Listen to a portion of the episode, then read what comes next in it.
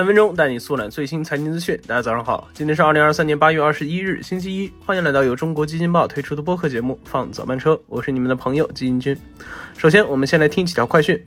八月十七号，字节跳动宣布开始对外测试 AI 对话产品豆包，进入官网直接注册使用，或通过官网提供的二维码下载 APP 即可使用。这也是字节半年来闷声开发后首次更新自家大模型的最新进展。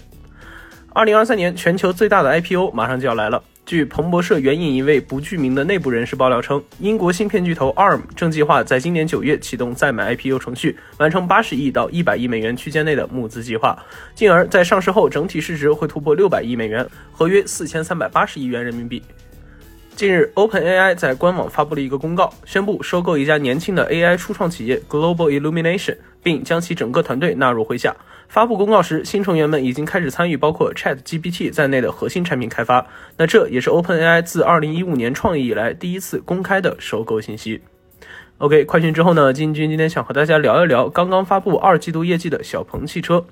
近日，饱受市场关注的新能源造车新势力魏小李中的小鹏汽车发布了今年二季度业绩报告，而小鹏汽车成为了三家中首家单季毛利率由正转负的企业。不少网友都认为这波业绩有些出人意料，有机构也对毛利率的大幅下滑感到颇为意外。交银国际更是直言，毛利率远逊该机构预期。那话不多说，我们就先来看看这份业绩报告中关键的几项数据。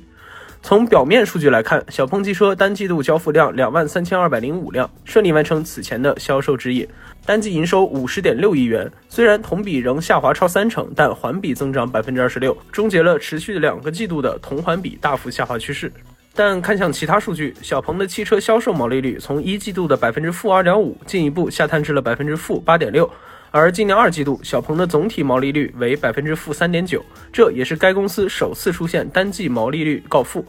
而自去年下半年以来，这一数字在加速下滑，从去年下旬的百分之十三点五三，一直降到现在的负数，这也就导致了小鹏这次单季亏损额达到了二十八点零五亿元，创历史新高。那说的更具体一点，如果按照小鹏汽车每卖出一辆平均得到收入十九万来算，那么它每卖一辆车就大概会亏损一万六。那照这样的卖法，估计没几个企业能撑得住哈。说新能源车烧钱也没这样烧的。那相比之下，理想汽车同期的毛利率水平维持在百分之二十左右，两者一对比，就能很明显的看出来小鹏的现状不容乐观。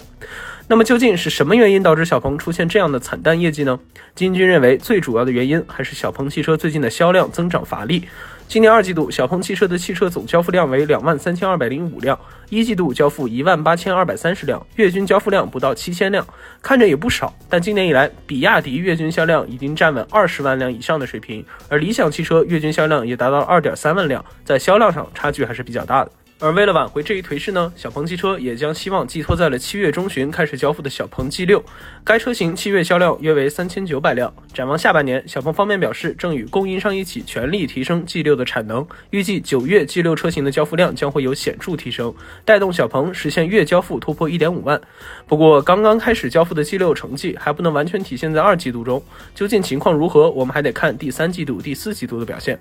而除了用新车来冲业绩外，小鹏汽车的降本增效。也需要快速实现。何小鹏介绍称，小鹏汽车在多个领域的降本项目正在高效的执行推进，并表示很有信心实现到二零二四年底成本降低百分之二十五的目标。